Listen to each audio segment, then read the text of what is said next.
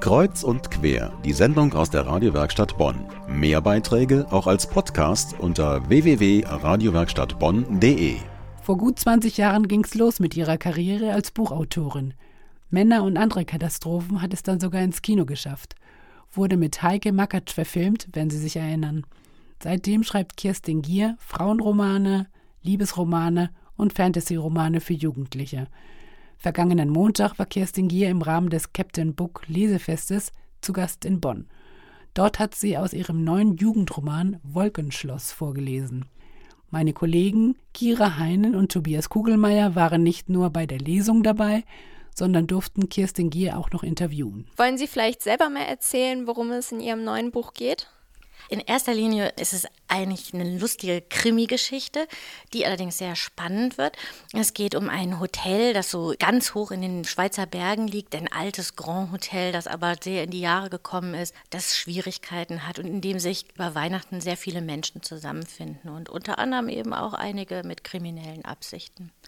Die Hauptfigur ist Fanny Funke, die ist 17 und Praktikantin und damit ganz am Ende der Befehlskette. Was macht das Wolkenschloss denn so besonders? Also warum meinen Sie, sollte man sich das Buch kaufen und es lesen?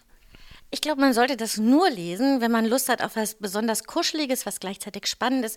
Das sollte so ein Buch sein, ähm, wo man so ein bisschen vor der Wirklichkeit, vor der rauen Wirklichkeit fliehen kann und sich so jetzt im Herbst vor allem gemütlich mitmachen kann und wo man sich nach der Lektüre deutlich besser fühlt als vorher.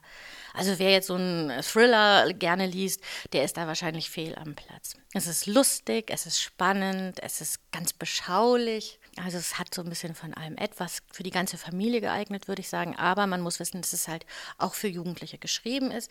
Die verstehen das auch schon. Also meinen Sie, dass Ihr Jugendbuch auch etwas für erwachsene Leser ist? Ich finde ja, es kommen überdurchschnittlich viele alte Menschen auch in diesem Buch vor. Im Hotelgast ist das ja so ein sehr gemischtes Publikum. Und ich finde, das kann die ganze Familie lesen.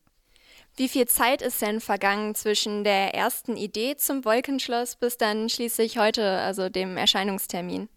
Ja, das waren schon ein paar Jahre. Also die aller, allererste Idee habe ich wahrscheinlich vor über fünf Jahren. Da habe ich das mal so meiner Agentin abends an der Hotelbar übrigens ähm, mal so vorgestellt. Und dann habe ich jetzt dran gearbeitet, knapp anderthalb Jahre.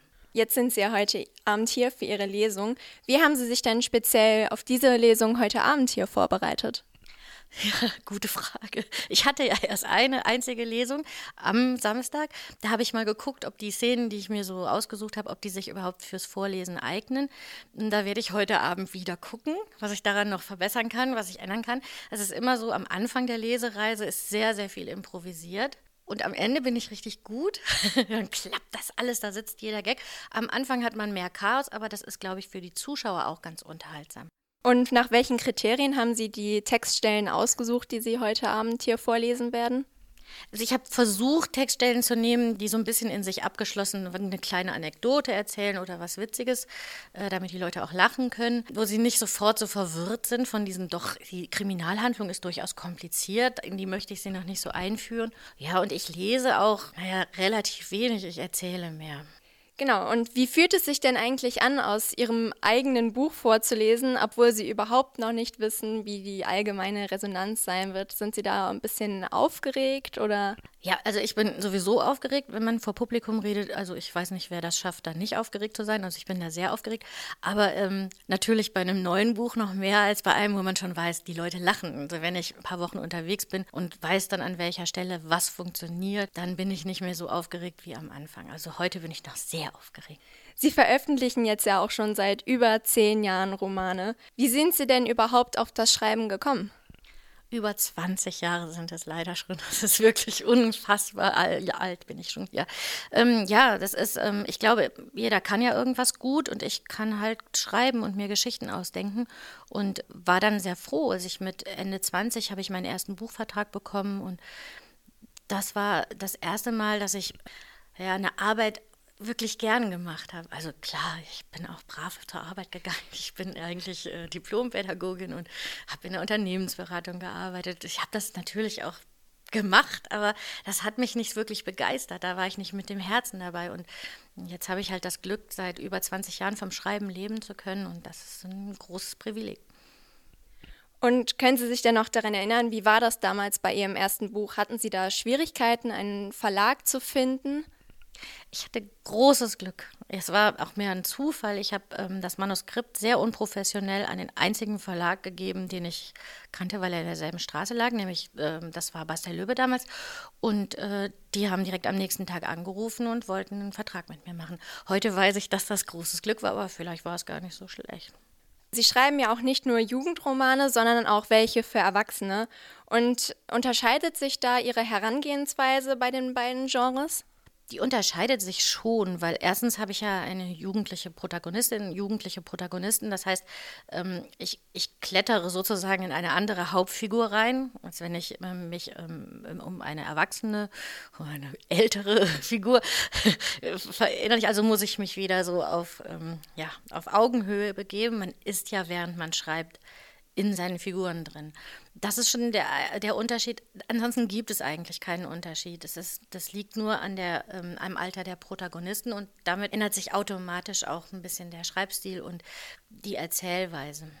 Also was wir jetzt in dem Buch gemacht haben, allerdings als Zugeständnis, äh, ich benutze gerne auch mal altmodische Begriffe oder Fremdwörter und möchte das nicht immer umgehen müssen, weil es ein Jugendbuch ist, weil ich finde, auch Zwölfjährige können durchaus ihren Wortschatz erweitern und wir haben jetzt hinten dran ein sehr lustiges Glossar, sehr lustiges mit ziemlich überflüssigen Begriffen. Das, ähm, glaube ich, macht aber auch Spaß zu lesen. Ja, seit einigen Jahren ist ja auch das Self-Publishing sehr im Trend, also Bücher selber ohne einen Verlag veröffentlichen im Internet Internet zum Beispiel.